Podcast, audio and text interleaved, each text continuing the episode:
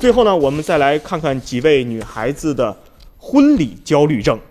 有三个九零后的闺蜜，在婚礼这件事儿呢，都坚持自己做主，还建立了一个微信群，专门讨论如何办自己的婚礼，一定要打造自己想要的婚礼。然而呢，不知道是因为参照系太多，干扰了自由的选择，还是外在的客观阻力太大。其中一位是已婚的九零后，目睹了另外两个闺蜜婚礼焦虑症是如何滋生、传染和加重的。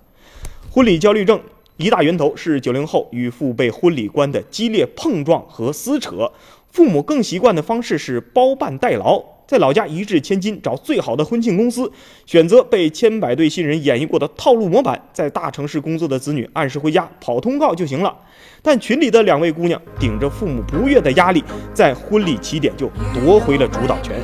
两位准备结婚的姑娘在上海、北京分别找了价位适中、气质青春的婚庆公司，自己给自己个性化的策划细节交给对方一一执行。这个过程看起来不该存在太多的悬念和困难。可九零后姑娘发现，父母和亲戚虽勉强让出了主导演的位置，却不甘心完全不插手，时不时的要刷一下存在感，提几条态度强硬的婚礼意见。